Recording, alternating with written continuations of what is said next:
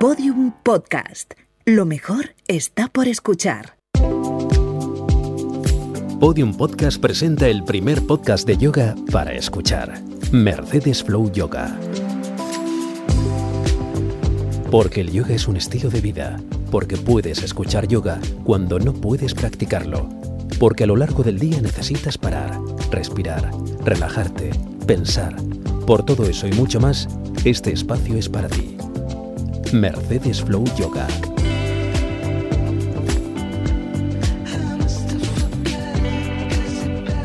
Hola yogis, bienvenidas a este tercer podcast de Mercedes Flow Yoga. Poco a poco vamos aprendiendo más cosas sobre el yoga, nos estamos familiarizando con la relajación y la respiración y descubrimos algunas posturas.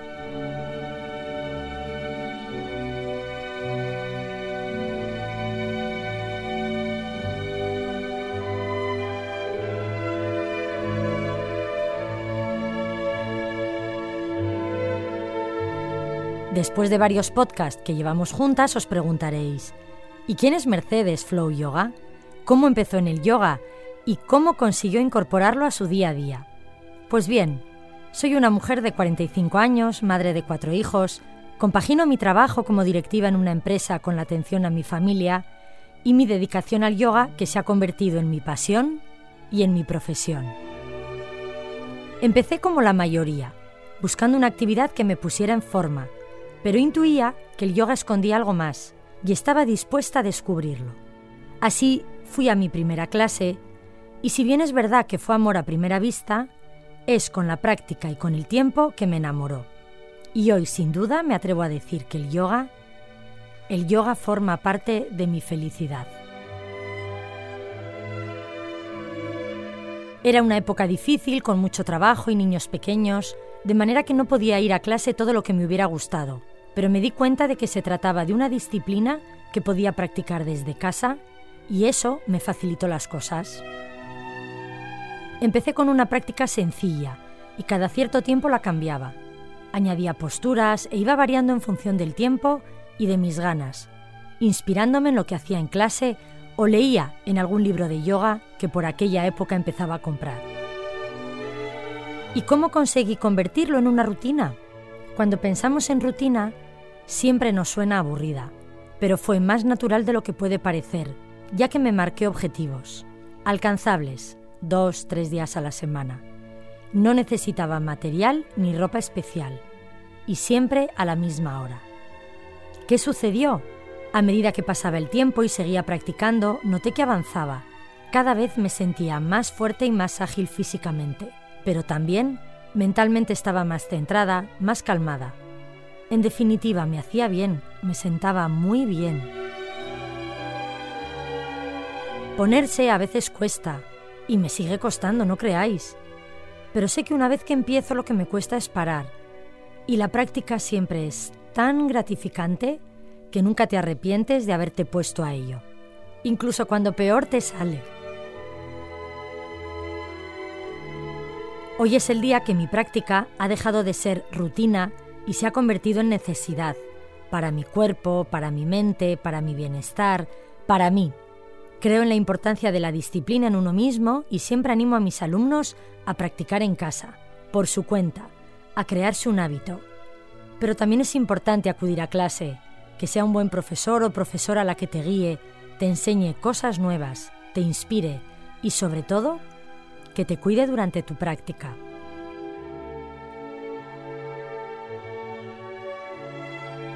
Esta parte práctica en mi vida ha sido importante, me ha ayudado mucho a nivel físico, estoy mejor ahora que con 20 años, mucho mejor.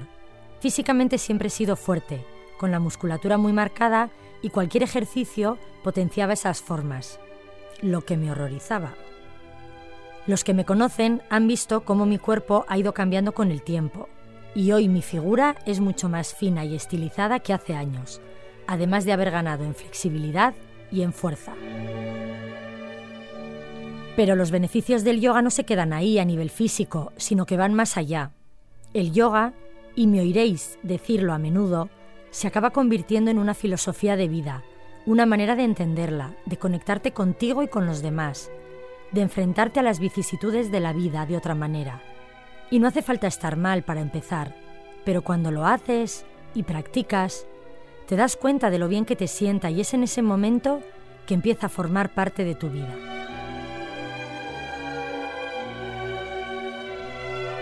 Vamos a escuchar ahora el descubrimiento que fue el yoga para Inés ha sido algo que siempre me ha llamado la atención, pero que por desconocimiento, por miedo nunca había practicado.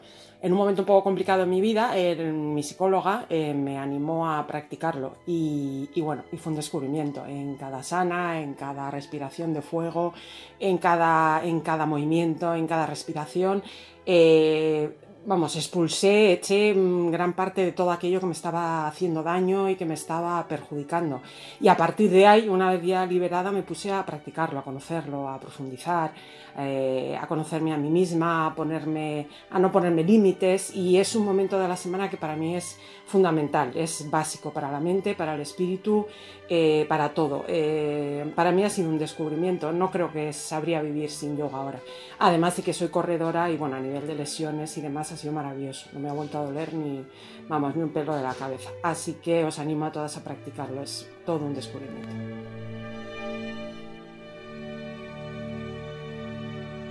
Empecemos con la práctica. Comenzamos con la que para mí es la postura más importante, el ABC del yoga. Si la entiendes, entiendes toda la práctica y puedes hacer lo que quieras. Es Padahastasana, o la postura en la que te doblas hacia adelante desde las caderas y llevas las manos a los pies. Parece una postura muy fácil y os preguntaréis, ¿qué tiene esta postura que sea tan especial? No sabéis lo difícil que es entenderla. Si puedes hacerla, colócate de pie y siente las plantas de los pies bien apoyadas en el suelo. Si no puedes hacerla, imagínate cómo sería y trata de visualizarte haciéndola. Asegúrate que los dedos de los pies están bien abiertos para crear actividad en las piernas y eleva los brazos hacia el techo. Dóblate desde las caderas hacia adelante, flexionando ligeramente las rodillas y alarga el tronco por encima de los muslos. Baja los brazos y toca con las manos el suelo. Y si no llegas, agárrate de las pantorrillas. Una vez en la sana, empieza a respirar de manera consciente y fíjate cómo la respiración va transformando tu postura. Los músculos están firmes, pero no rígidos. Y notas que el cuerpo, aunque sea ligeramente, va dando más de sí. Distribuye el peso del cuerpo en las plantas de los pies. Activa las piernas. Y aunque estén ligeramente flexionadas, no dejes que se caigan las caderas al suelo, sino que al revés, intenta llevarlas hacia el techo. Alarga cada vez más el tronco hacia adelante por encima de los muslos y trata de mantener la espalda larga. Para intensificar la postura, puedes flexionar los codos abriéndolos hacia los lados ayudándote de ellos como palancas para llevar el pecho un poco más abajo de las rodillas, elongando la parte frontal del tronco. Quédate varias respiraciones y deja que la respiración te ayude a elongar la columna y a crear espacio entre las vértebras. Para deshacerla, suelta despacio las manos y flexiona las rodillas para facilitar la subida. Sube lenta y gradualmente el pecho acompañado de la cabeza y los brazos baja los brazos y descansa.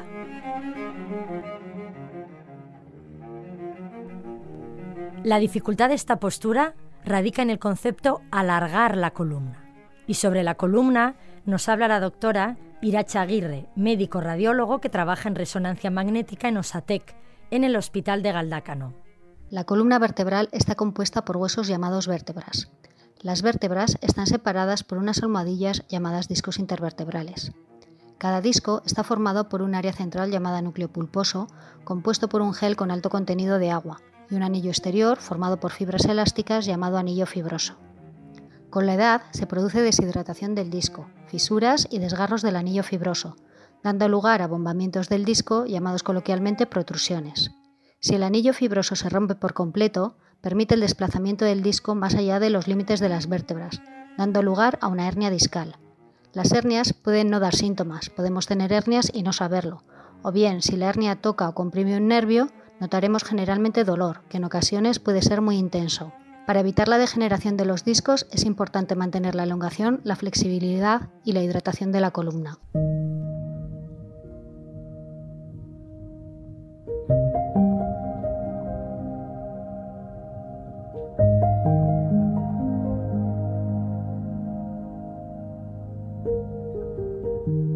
En Padahastasana, con la columna estirada, tenemos que activar toda la musculatura de la espalda y tirar hacia adelante de un hilo imaginario que sale del pecho. A veces damos la instrucción al cerebro, pero el cuerpo no responde y no pasa nada. Ya verás que cuanto más practiques, mejor te saldrá. En esta postura los brazos son muy importantes, ya que nos hacen de palanca. Puedes probar además cómo sin la actuación de los brazos es mucho más difícil alargar la columna. Entre los beneficios de Padahastasana se estiran los músculos posteriores de las piernas, isquiotibiales, y se fortalecen los muslos. La cintura se estiliza y devolvemos elasticidad a la columna. Es una postura ideal para los que sufren de migrañas, ya que añadimos flujo sanguíneo al cerebro. Si tienes hernia discal, artrosis, osteoporosis, artritis y presión arterial alta, te aconsejo que tengas mucho cuidado cuando hagas esta postura, asegurándote de flexionar las piernas al inclinarte hacia adelante.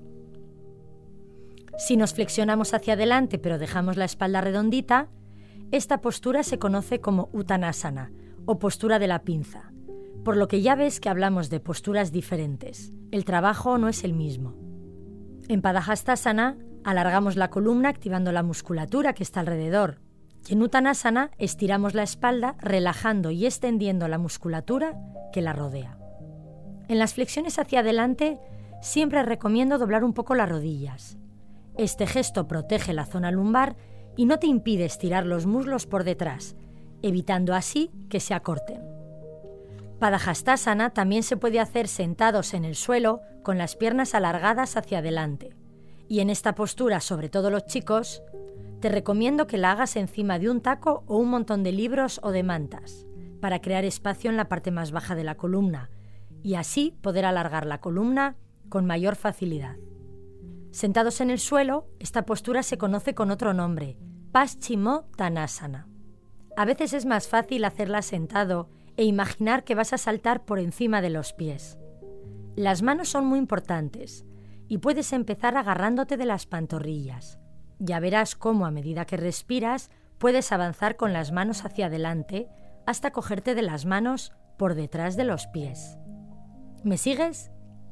Sentada sobre una altura, estírate hacia arriba con los brazos largos hacia el techo y dóblate desde las caderas hacia adelante.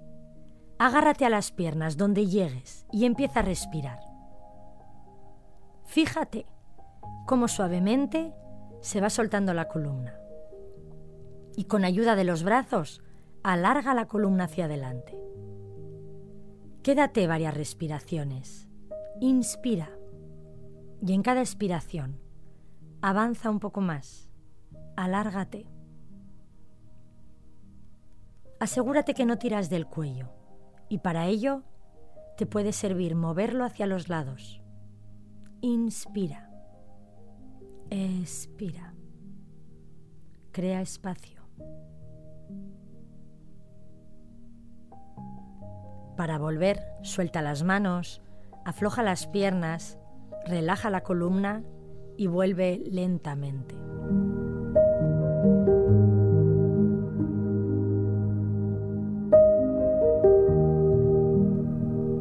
De manera sencilla, práctica y lógica, acabamos de aprender tres posturas. Padahastasana o las manos a las piernas, Uttanasana con la espalda redonda y Paschimottanasana en el suelo. Son parecidas, pero diferentes. Las posturas en yoga tienen dos nombres, el nombre occidental y el nombre en sánscrito, que siempre va acompañado del sufijo asana, que en sánscrito significa postura. Y la primera parte de la palabra tiene que ver con la postura. En Padahastasana, pada es pie. En Uttanasana, Ut significa intensidad y Tana estiramiento. Y por último, en Paschimottanasana, Paschima significa espalda, seguido de Ut y de Tana, que acabamos de ver. Así que sería estiramiento de la espalda. Conocer el significado etimológico de estas palabras te ayuda a aprenderlas, y aunque aparentemente puede sonar raro o difícil, una vez las troceas es más fácil acordarte de los nombres. Después de practicar no puede faltar un relax final. Se conoce como savasana o la postura del cadáver, que es sava. Consiste en quedarte inmóvil durante unos minutos, tumbada en el suelo, relajando el cuerpo.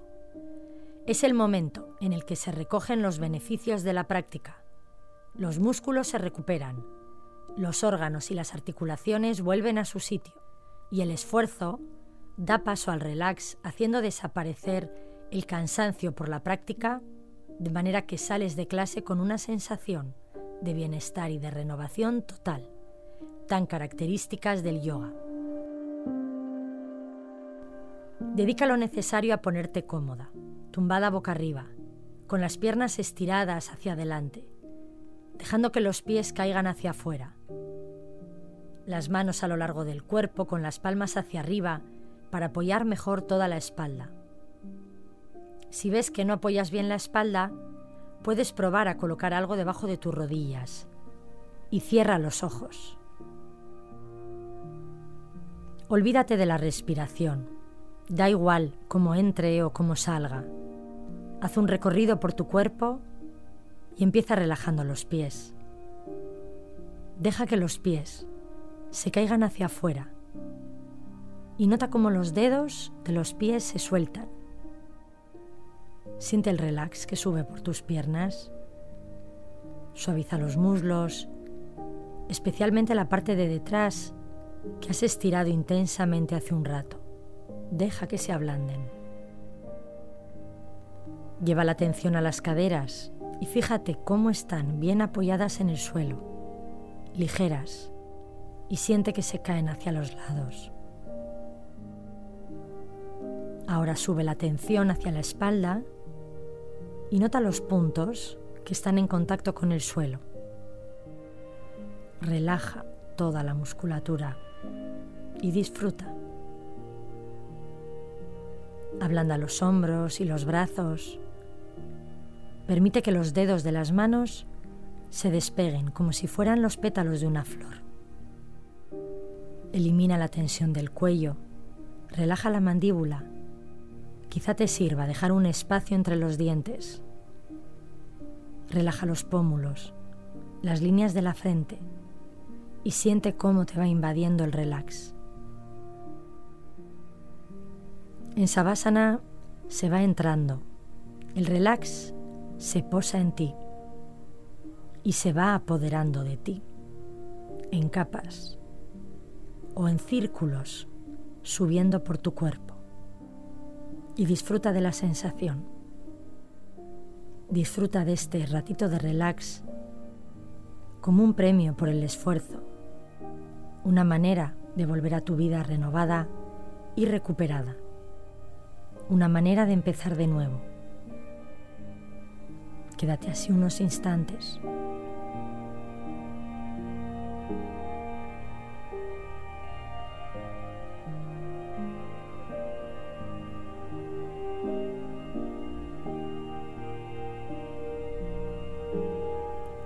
Poco a poco empiezas a mover los pies, las manos, vas despertando tu cuerpo y te tomas tu tiempo para volver.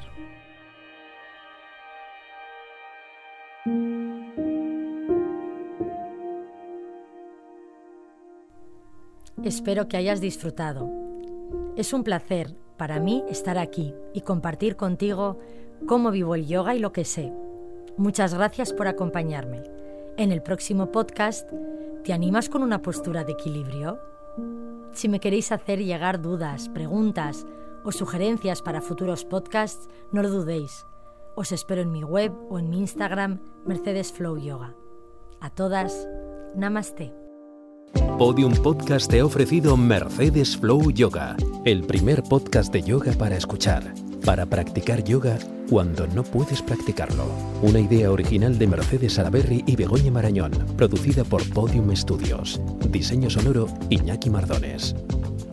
todos los episodios en podiumpodcast.com y en nuestros canales de Spotify, Evox, Apple Podcast y Google Podcast.